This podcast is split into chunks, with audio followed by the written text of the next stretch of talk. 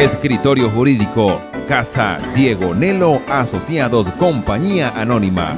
Es un grupo de profesionales especialistas en diferentes áreas del derecho penal, civil, mercantil, laboral, agrario, derecho del autor y marcas. Nos pueden ubicar en la calle Urdanita, cruce con calle Miranda, edificio Alex, piso 1, oficina 1 y los días miércoles ubícanos en la sede de la Cruz Roja en San Carlos de 8 de la mañana a 1 de la tarde. Nuestros números de contacto 0412-437-3333, 0424-524-7168 y el 0258-251-7248. Escritorio Jurídico, Casa Diego Nelo, Asociados, Compañía Anónima. Anónima.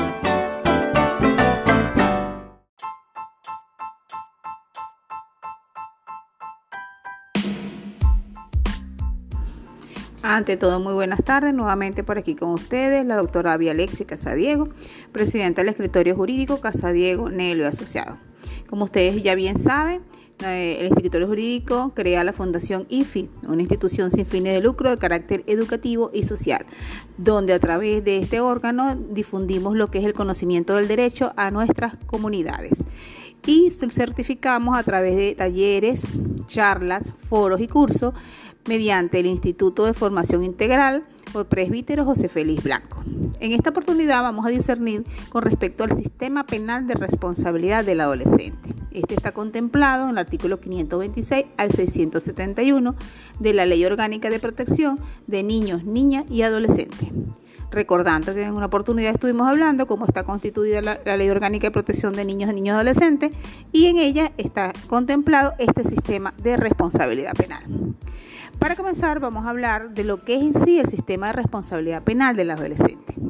El sistema no es más que todo aquello, ese conjunto de normas, órganos del poder público que formulan, supervisan, evalúan y ejecutan las políticas y programas destinados a garantizar los derechos de los adolescentes en conflicto con la ley. Asimismo, estos, los integrantes de estos órganos son los encargados o tienen la competencia del establecimiento de la responsabilidad de estos adolescentes con respecto a los hechos punibles que ellos, en los que ellos incurran, así como también del control de las sanciones que les sean impuestas.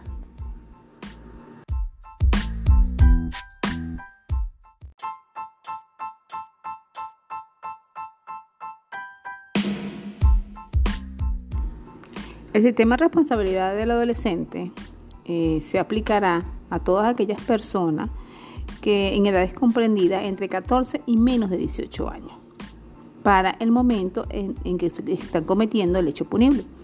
Y aun cuando en el transcurso del proceso estas personas alcancen la mayoría de edad o cumplen los 18 años, igualmente los acobijará el sistema de responsabilidad penal del adolescente. E inclusive se adquieren en la mayoría de edad en el momento que es presentada la acusación.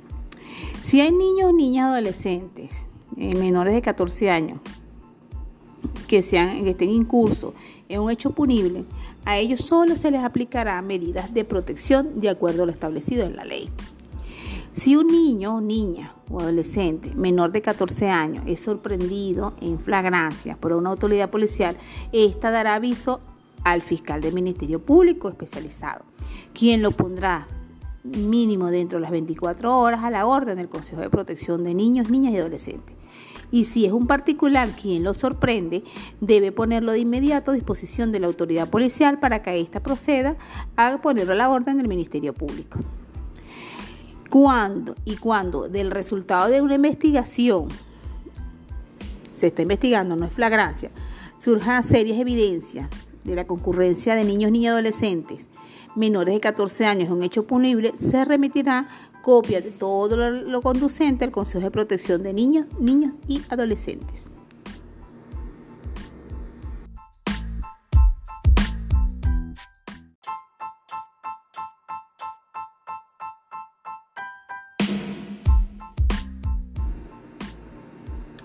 ¿Cuáles son las atribuciones de los consejos comunales dentro de este sistema de responsabilidad penal de los adolescentes?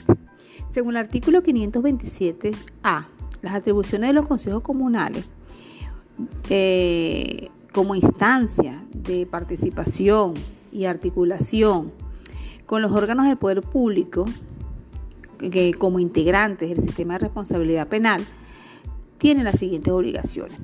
En primer lugar, crear programas de prevención a través del Comité de Protección Social de Niños, Niñas y Adolescentes, articulado con el Comité de Educación, el Comité de Cultura, de Formación Ciudadana, de Familia, de Igualdad de Género, de Seguridad y Defensa Integral. En segundo lugar, ellos deben coadyuvar en la ejecución de aquellas medidas no privativas de libertad que sean decretadas por el órgano jurisdiccional, en este caso los tribunales, o de la celebración del acuerdo conciliatorio a cuyo efecto el juez o la juez competente deberá notificar al Consejo Comunal del lugar de residencia de o de las adolescentes en conflicto con la ley. En tercer lugar, los consejos comunales deben participar en la elaboración de programas socioeducativos y efectuar los trámites necesarios para su correspondiente registro ante la autoridad competente, para que estos puedan desarrollar y aplicar en el cumplimiento la fórmula de solución anticipada a los conflictos y a las sanciones no privativas de libertad. Por último, participar en la ejecución de los programas socioeducativos, no es nada más eh, elaborarlos, sino participar, que sean aplicables durante el cumplimiento de las sanciones no privativas de libertad a través de los comités de protección social de niños, niñas y adolescentes, articulado por supuesto también con los comités de educación, cultura, formación ciudadana, comité de familia e igualdad de género, comité de seguridad y defensa, entre otros.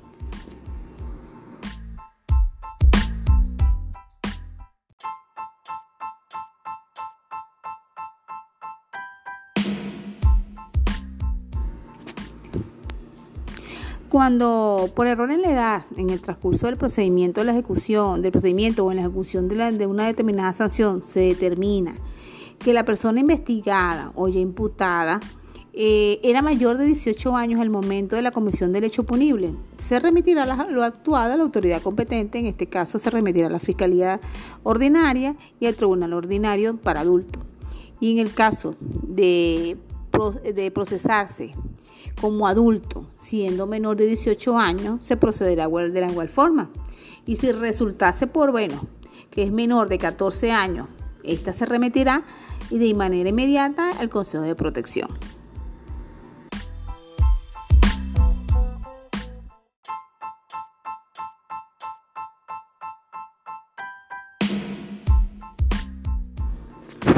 ¿Cuáles son los derechos y garantías fundamentales del adolescente imputado?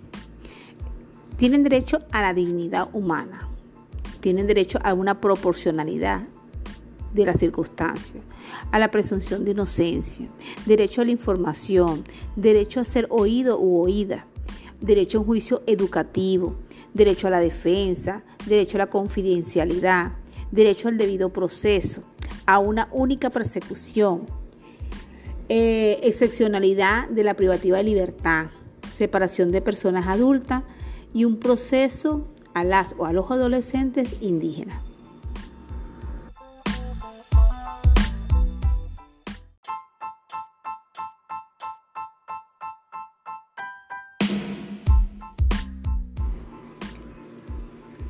Derecho a la dignidad.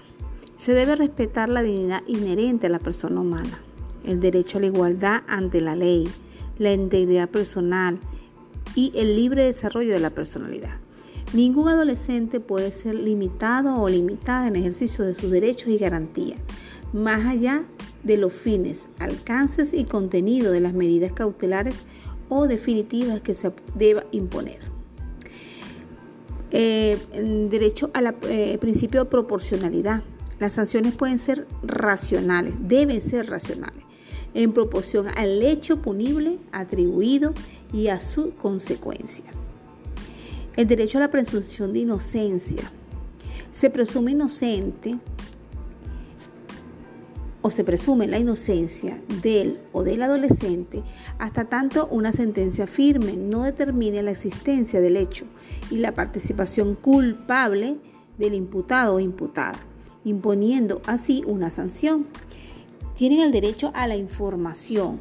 El adolescente la adolescente investigado investigada, detenido detenida, debe ser informado e informada en un lenguaje claro, comprensivo y de forma inmediata de los motivos de la investigación y de la autoridad que corresponde de la misma, del derecho a no incriminarse, a no solicitar la, a, solicitar la presencia inmediata para su debida información de su padre, su madre, el responsable, el, un defensor público especializado o defensa pública especializada. Tiene derecho a ser oído o oída. El adolescente tiene derecho a ser oído en la investigación y en el juicio y durante la ejecución de la sanción. Cada vez que deba ser oído, se le explicará el, eh, precepto contenido en el artículo 49 de la República Bolivariana de Venezuela y el, 550 de la Ley Orgánica de Protección de Niños, Niñas y Adolescentes, donde requiere de un si se requiere de un intérprete, este se le será y se le presentará la asistencia como tal. Eh, tiene derecho a un juicio educativo. El adolescente o adolescente debe ser informado o informada de manera clara, precisa y educativa por el órgano investigador y por el tribunal sobre el significado de cada una de las actuaciones procesales que se desarrollen en su presencia, del contenido, de las razones legales y éticos y sociales que de esas decisiones se produzcan. Tiene derecho a la defensa. Esta defensa es inviolable desde el inicio de la investigación hasta el cumplimiento de la sanción impuesta. A falta de cualquier abogado privado se le incorpora un defensor público a través de la Defensoría Pública. El adolescente debe tener la asistencia de un defensor especializado, público o privado. Eh, tiene derecho a la confidencialidad, por eso que se prohíbe la publicación de, datos de la investigación o del juicio. Queda siempre directa o indirectamente eh, posible identificar al adolescente. Se deja salvo las informaciones estadísticas y el traslado de pruebas que están comprendidas en 530. Tiene derecho a un debido proceso, como todos los procesos administrativos jurisdiccionales. El debido proceso penal del adolescente es oral, reservado, rápido, contradictorio y ante un tribunal especializado. Todo lo que tenga que ver con resoluciones y sentencias son impugnables y las sanciones puestas revisables, con arreglo por supuesto a lo que establece la ley.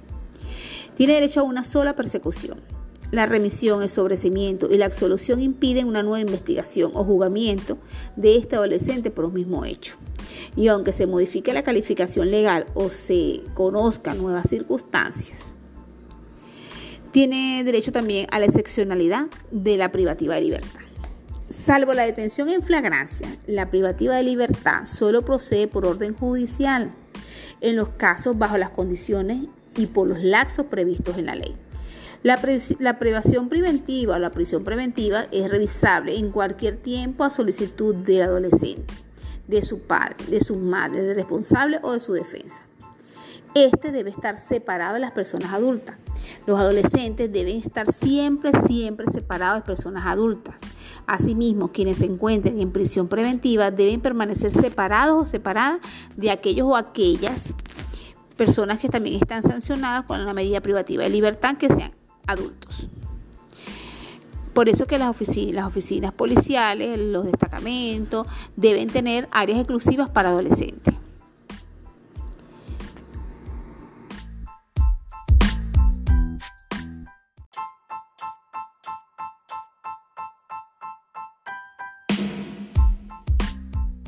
Comencemos ahora con el procedimiento como tal. ¿Cuál es el objeto de toda investigación? Primero que nada, confirmar la, presunta, la presunción fundada de la existencia de un hecho punible. Y en segundo, lugar, determinar si un adolescente incurrió en, esa perpetración. En este caso, el Ministerio Público, especialitario en materia de responsabilidad penal del adolescente es el encargado de dirigir la investigación en caso de hechos punibles de acción pública. El mismo también puede ser auxiliado por los cuerpos policiales al igual que los adultos. De esta apertura de investigación se notificará de inmediato al juez o jueza de control especializado. El Ministerio Público Especializado debe investigar y hacer constar tanto los hechos o circunstancias útiles para el ejercicio de la acción penal, como también las que obren en favor del adolescente o la adolescente imputada. Cuando el resultado de la investigación se evidencia hechos que aconsejen practicar al o al adolescente exámenes, por ejemplo, psiquiátricos, psicológicos, físicos, toxicológicos o sociales, podrá, en este caso, el juez o la jueza ordenarlo de oficio. Asimismo, el fiscal del Ministerio Público o la defensa podrán pedir su realización también por parte del equipo multidisciplinario de la sección de responsabilidad penal del adolescente y serán emitidos a la brevedad del tribunal.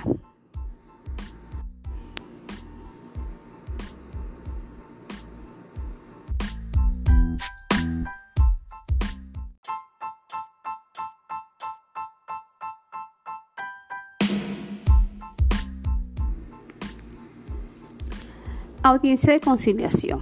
Esta está contemplada en el artículo 565. La audiencia de conciliación es recibida en cuando se, ¿Cómo se realiza esa audiencia de conciliación? La audiencia de conciliación es recibida la solicitud.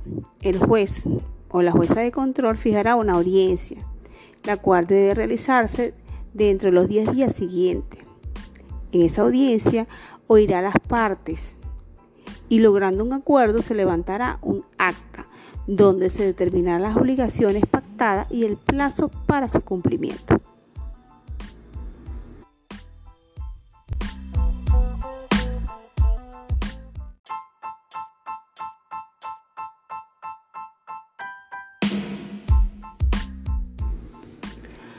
¿Qué debe contener esa resolución de ese acuerdo que se realizó en la audiencia de conciliación. Según el artículo 566, ese, el contenido de la resolución que acuerde suspender el proceso aprueba. La resolución debe contener, primero, fundamentos de hecho y de derecho de la suspensión, motivado a qué derecho y a qué hecho se suspendió, datos generales del adolescente, hechos que se le atribuye y su calificación legal y la posible sanción obligaciones pactadas y el plazo para su cumplimiento.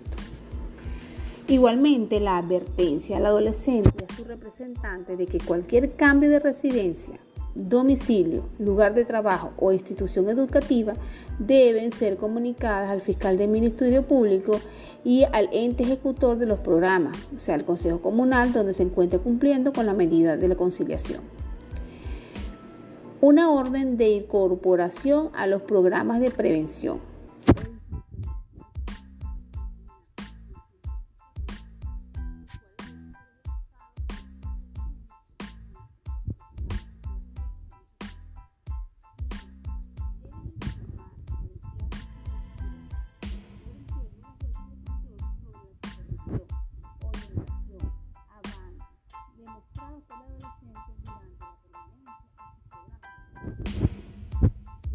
Pocas palabras, en esta acta quedan establecidas todas y cada una de la identificación de las partes, el contenido de la conciliación, la incorporación de los programas y la emisión de los consejos comunales y eh, la remisión de esos programas donde está incluido el adolescente del comportamiento de este.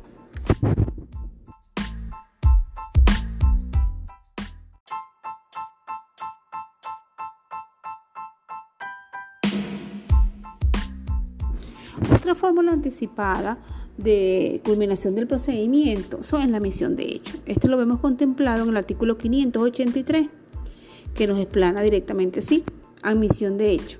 Admitida la acusación o antes del inicio del debate en la fase de juicio, el juez o la juez de control o de juicio, dado el caso, instruirá al adolescente con respecto al procedimiento por acción de hecho este admitirá los hechos y podrá solicitar al tribunal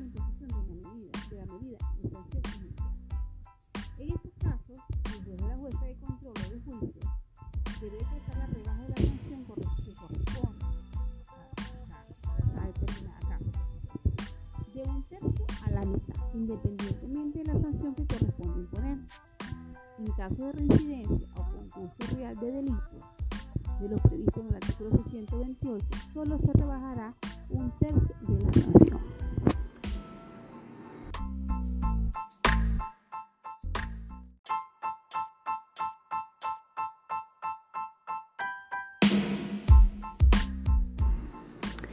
¿Qué delitos merecen privativa en el sistema de responsabilidad penal del adolescente?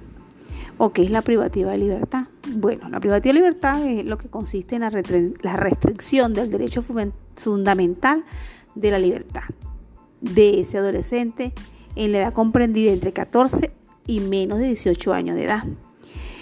En un establecimiento puede ser público o una entidad de atención, del cual solo podrá salir por orden judicial y una vez cumplida la sanción impuesta.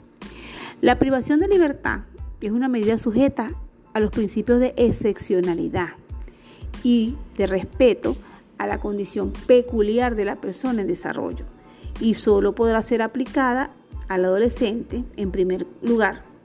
Cuando se trate de delitos de la comisión de delitos como, como el homicidio, salvo el culposo, la violación, el secuestro, los delitos graves en mayor cuantía o drogas en mayor cuantía, eh, en todas sus modalidades, abuso sexual con penetración, sicariato, terrorismo.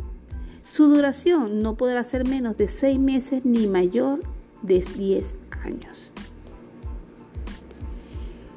Cuando se trate de delitos de lesiones gravísimas, salvo las culposas, robo agravado, eh, robo sobre vehículos automotores, abuso sexual, extorsión, asalto a transporte público, no podrá ser menor de 4 años, ni mayor de 6. En ningún caso se podrá aplicar al adolescente un laxo de privativa de libertad mayor al límite mínimo de la pena establecida a imponer. Y por último, si incumpliere injustificadamente otras sanciones que le hayan sido aplicadas. La privación de libertad solamente tendrá una duración máxima de 6 meses. Ese es el caso tal de que incumpla. En el caso de reincidencia o concurso real de delitos, se sancionará al adolescente con el límite superior de la sanción. Y en caso de supuestos hechos, de lo ya contemplado en el literal A que acabamos de nombrar, se incluirán las formas inacabadas y las participaciones accesorias.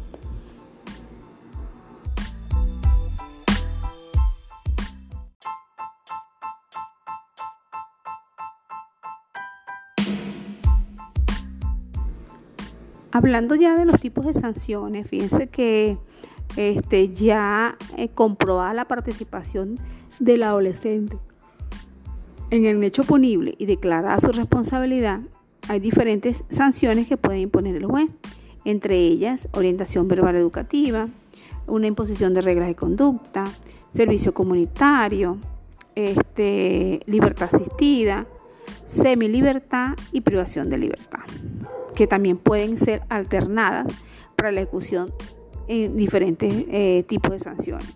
Privativa, más orientación verbal, más reglas de conducta. Puede ser privativa, más imposición de reglas de conducta y, eh, eh, libros de conducta. semi libertad y reglas de conducta. O sea, no son, no se pueden incorporar hasta tres tipos de sanciones.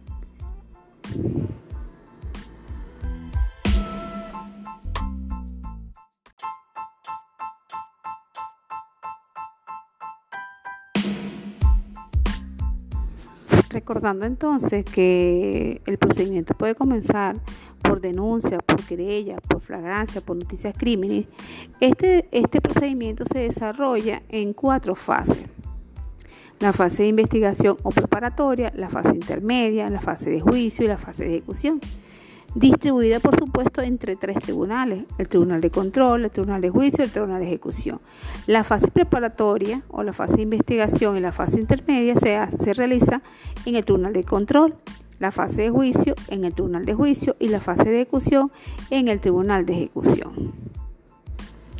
La fase de investigación, cuando es por denuncia, eh, la investigación tiene por objeto confirmar o descartar la presunción fundada de la existencia de un hecho punible, como lo dijimos anteriormente, y determinar, eh, en primer caso, si existen los hechos punibles y, cuál, y la participación de ese adolescente en la perpetración de ese hecho punible.